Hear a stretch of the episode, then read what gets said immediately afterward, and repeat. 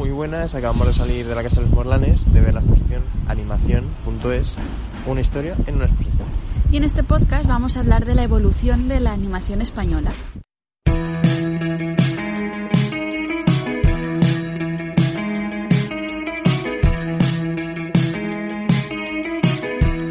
Esto no es un museo. Con Ana Gracia y Pablo Lafarga. Bienvenida, bienvenido a un nuevo podcast de Esto no es un museo. Una nueva review cuyo guion tenemos en papel porque somos muy analógicos para estas cosas y que hemos impreso en Color Plus Zaragoza El Portillo, ubicado en calle Cereros 22, esquina Santa Inés. Y este guion dice que con motivo de la exposición animación.es, una historia en una exposición que se encuentra en la Casa de los Morlanes hasta el próximo 24 de abril, pues vamos a divagar un poquito sobre la evolución de la animación española. Y por eso, dentro de esta divagación, lo que hemos hecho es distribuir como varias secciones dentro de nuestra, nuestra review. Y lo primero que queremos abordar es el tema de lo analógico a la digital, ¿no? Porque al final eh, la exposición trata mm, estos 100 años, que desde que nace esta animación española hasta la actualidad, y, claro, y en ese proceso pues suceden muchos cambios y el que más nos llama la atención es cómo se pasa de la animación más analógica a la digital. Claro, porque al final la muestra es una retrospectiva de todo este avance, pues eso, lo que comentábamos, ¿no? De cómo se pasaba pues de los zootropos, de cuestiones más físicas, pues a lo que es en la actualidad, con dibujos en 3D que están tan bien hechos que incluso dan un poco de mal rollo, que luego ahondaremos un poco en ello. Entonces, este proceso que además está bastante bien, a ver, tampoco es que sea excesivo, pero hay una documentación sobre todo a nivel física de la exposición que está bastante bien y que recuerda un poco a la exposición que vimos en el Centro de Historias, que era el cine, un viaje a la búsqueda del espectador, lo que pasa que en ese caso era más, eh, no tanto animación, sino lógicamente el cine en general. Y en este caso, pues bueno, pues esa, esa introducción al mundo de la animación en el contexto español, pues viene bien y nos va a dar un pie perfecto para luego ir divagando sobre cuestiones de animación que hemos visto.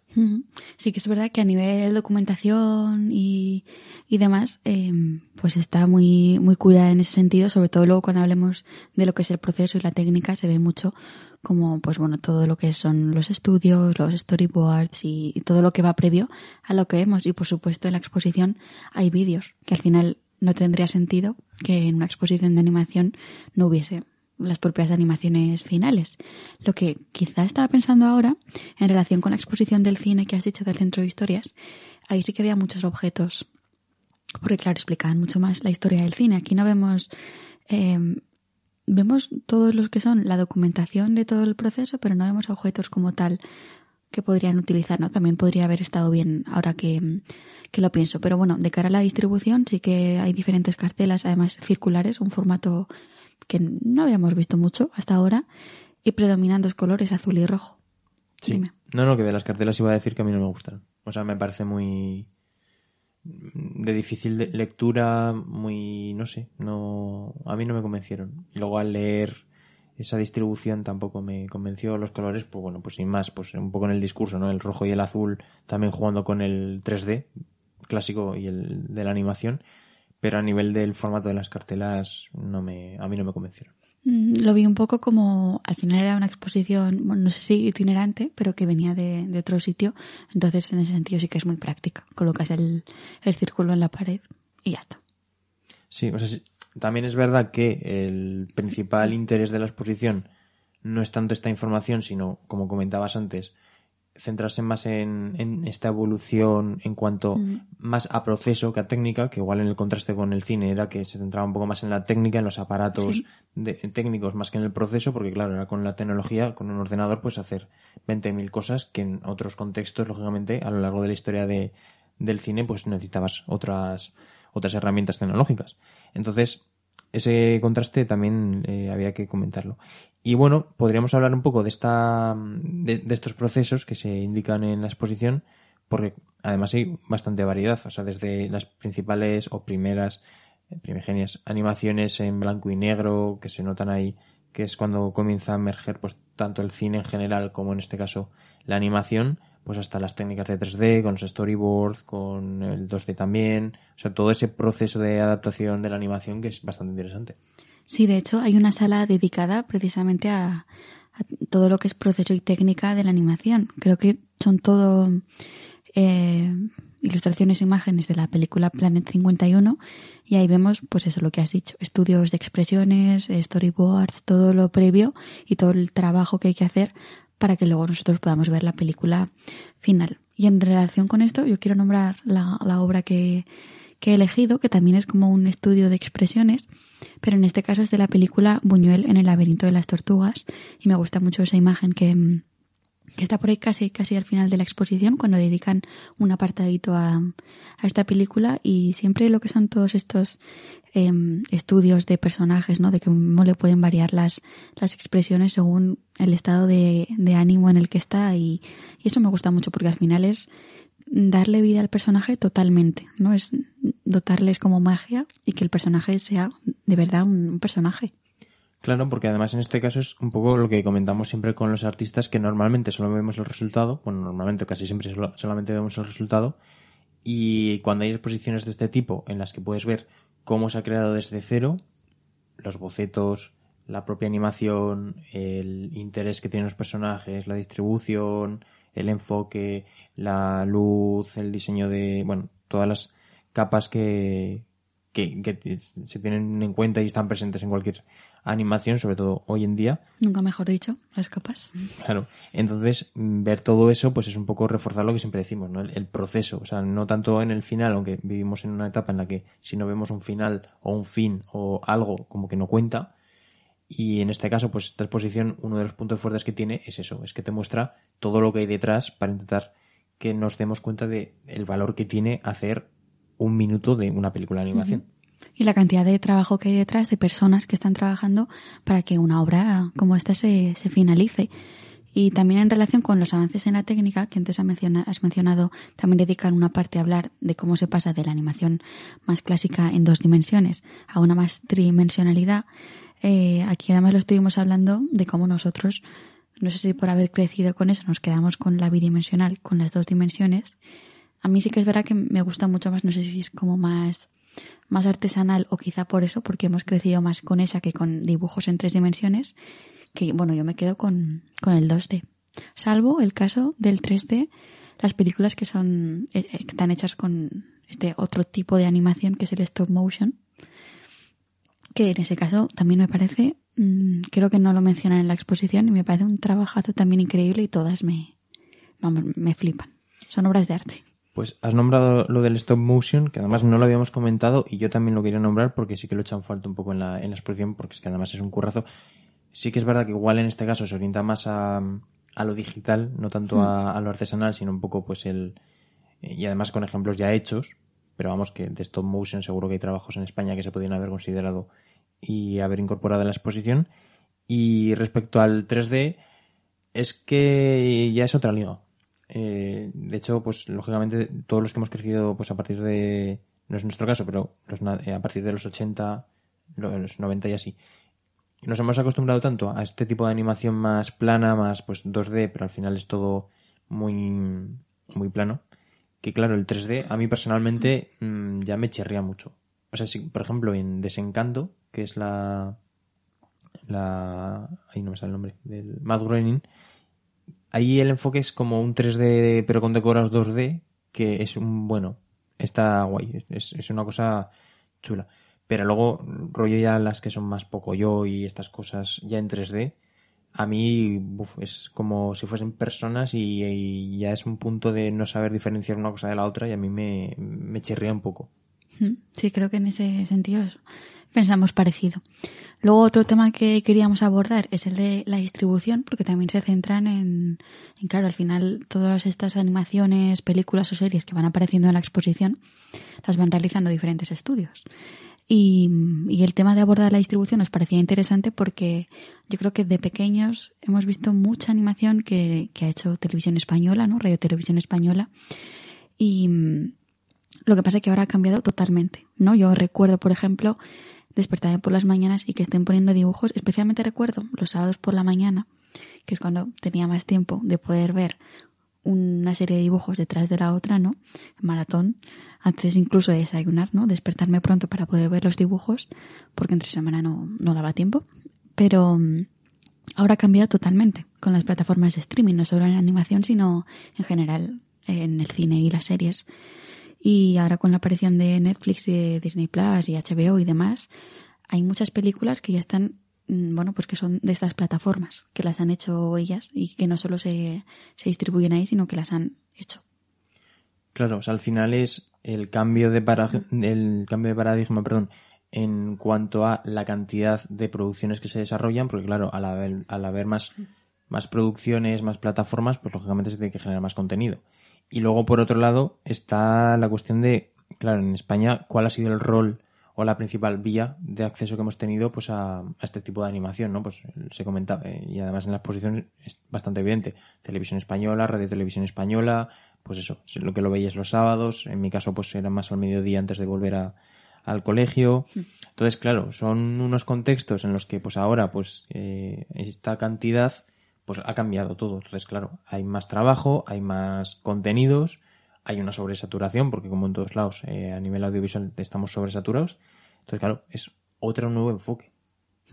Y algo que también, bueno, que aquí se centra en animación sobre todo a nivel películas y series, pero algo que ha estado desde que nace la animación, yo creo que es eh, que la animación está presente en la publicidad, ¿no? Mm, yo creo que se nos pueden ocurrir un montón de ejemplos se nos ocurre Puleva, ¿no? Con este gato de Puleva, sin decir marcas que ninguna patrocina este podcast. Eso iba a decir.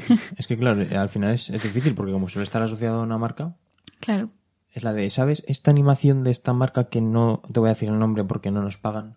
Este muñeco fuertote, ¿no? Que en realidad es Michelin. También son, todo esto son animaciones y los tenemos como súper interiorizados. Pero ya no digo más. Sí, no, o sea, quiero decir, tampoco es que nos fuesen a pagar igualmente.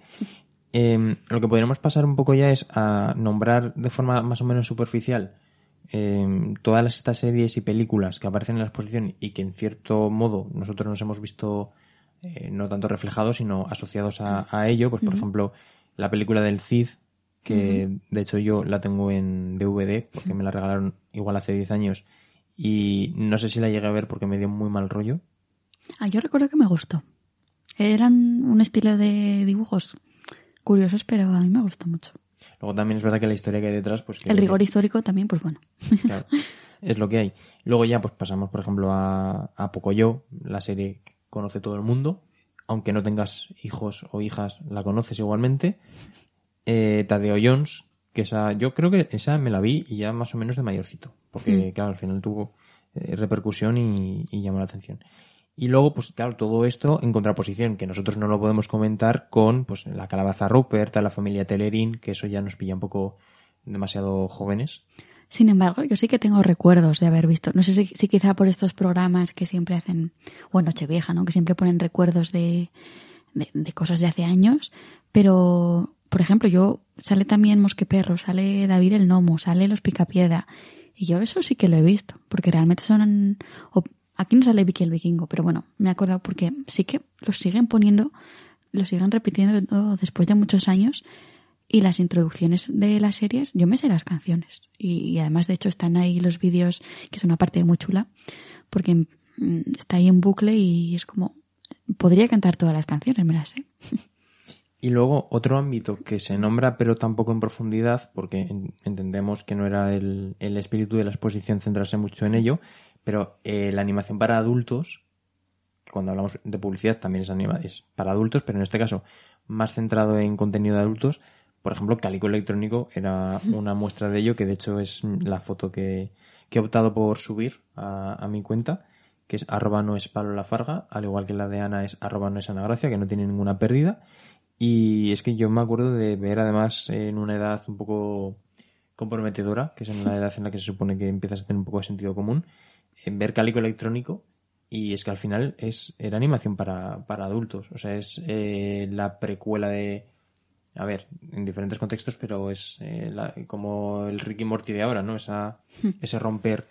Aún así, Ricky Morty lo ven niños de 9, 10 años. Cálico entiendo que no. Pero bueno, ese, esa animación para adultos que está, estuvo y estará. Sí, es como que siempre al hablar de animación se piensa que por ser animación va a ser para para niños y, yo creo que no es bueno ni por un lado ni por el otro. Por un lado, que los, que los niños piensen que todas las películas de animación las pueden ver porque son de dibujos y por lo tanto van a ser totalmente inocentes y con temáticas no apropiadas para niños. Y por otro lado al revés mm, personas adultas que crean que por una que una película sea de dibujos no va a ser interesante no puede ser igualmente interesante. De hecho en la exposición sale por ejemplo la que he nombrado antes de Buñuel o Arrugas que esa yo no la recomiendo para un niño o sea yo eh, jolín bueno no sé ni qué decir, pero lo pasé mal viéndola. Me encantó y me parece brillante, pero, pero uff. Bueno, ya que hemos abierto un poco el melón de series, en este caso, que, que nos marcaron al verlas, en este caso, pues la pregunta es directa, es, Ana, ¿qué serie, en este caso serie, más que película, de animación te marcó? Pablo, esta respuesta es muy difícil porque, como te he dicho, es que yo de pequeña estoy que, eh, o sea, no es que pasara mucho tiempo en la televisión, pero los pocos ratos que nos dejaban, ¿no? O con mi hermana y tal, eh, pues las aprovechábamos y, como realmente en, en, los canales ponían muchos dibujos, pues tengo muchos, muchos recuerdos. Pero bueno, ya que Disney, aunque no aparece un poco en la exposición con temáticas curiosas, eh, pues ha sido mi infancia totalmente y, y, creo que me he visto todas las películas y cosas de Disney y después cuando salió Disney Channel y demás.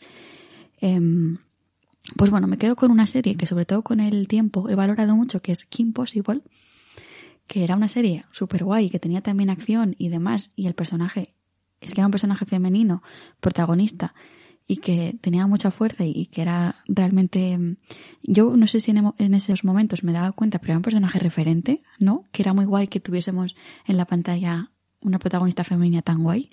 Y ahora pienso eso y lo recuerdo con, con mucha nostalgia y, y, jolín, pues que era muy guay.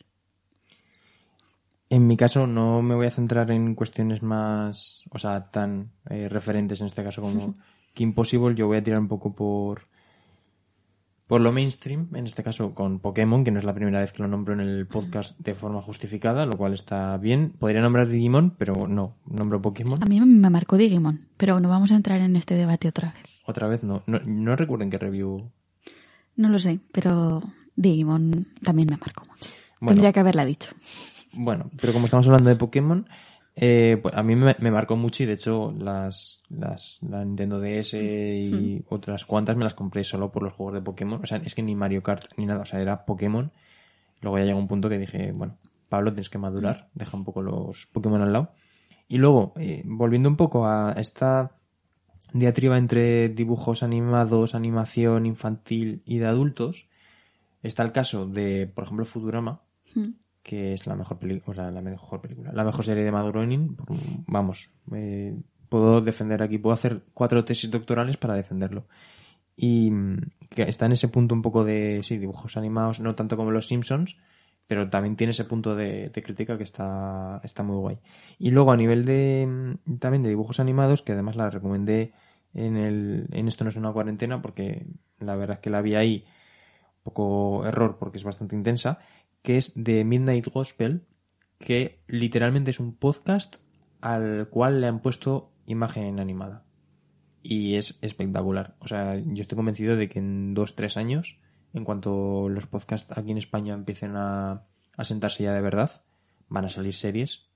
Lo que pasa que si son famosos hablando con famosos, entiendo que sería una serie un poco de mierda. Pero eh, flipante, o sea, yo recomiendo esta serie para cuando se esté bien, porque si se está de bajona te destroza. O sea, en, la, en, el confinamiento fue un poco destrozo, pero o sea, increíble. Claro, bueno, aquí has hecho un poco de trampa. La pregunta era qué te ha marcado tu infancia, pero esas series yo creo que son más adolescencia y posteriores, ¿no? O sea, Futurama, The Midnight Gospel. Sí, vale, pues dejamos... Si no, te pueden marcar... La... Estas, esas series yo creo que te pueden marcar la infancia, pero a nivel ya traumitas. Sí, ¿no? sí. Bueno, a ver, Futurama y Pokémon. También. Mmm, Todas estas series tenían muchos traumitas. Y bueno, Disney ya, ni te cuento. Pokémon, no, no voy a, yo no voy a admitir que hubo un día que me puse Pokémon y igual lloré un poquito. Que vaya panda cabrón está menos de Pokémon. Pero sí, sí, o sea. Pero no te pasa que como cuando ves series que veías de pequeño, ahora las ves y te emocionan mucho más. O sea, quizás antes era emoción positiva y yo ahora también lloro con cualquier cosa y digo, de pequeña esto me daba igual. O vea a los niños viendo Coco, por ejemplo, que están tan tranquilos y yo lo pasé fatal. Yo, yo creo que ahí, bueno, nos estamos saliendo un poco de- del tema, aunque vamos a justificarnos es que estamos hablando de animación, pero yo ahí diría que es un poco porque no, los niños no son conscientes de lo- Claro. lo- lo- las capas que tiene una película. O sea, estás, es- estás viendo algo y, y ya está. Sí, la doble lectura que tienen muchas pelis. Claro, o sea, yo de niño veo a Pikachu Ash muriéndose y digo, pues bueno, pues ahora me toca merendar un Petit Suisse y, y ya está. Y a seguir con la vida. Y vi esa misma escena hace no mucho y, y con el Kleenex al lado. O sea, un contraste increíble. Y yo, como no me quiero desviar mucho más de esto, pues series que me han marcado a lo largo de la vida, pues esas. Vale, pues bueno, nos hemos animado bastante, nunca mejor dicho. Vamos a ir cerrando con las referencias, que en este caso ha sido una, y la referencia es a la review número 72, que es el cine, un viaje a la búsqueda del espectador. Y ahora ya sí, pues terminamos contándote que si tienes ganas de chafardear un poquito más sobre nosotros, sobre esto no es un museo, puedes hacerlo en nuestra página web, esto no es un museo, zgz.wordpress.com, también en Instagram y en Facebook. Y por supuesto, escucharnos desde las principales plataformas de audio. Dicho todo esto, hasta la semana que viene.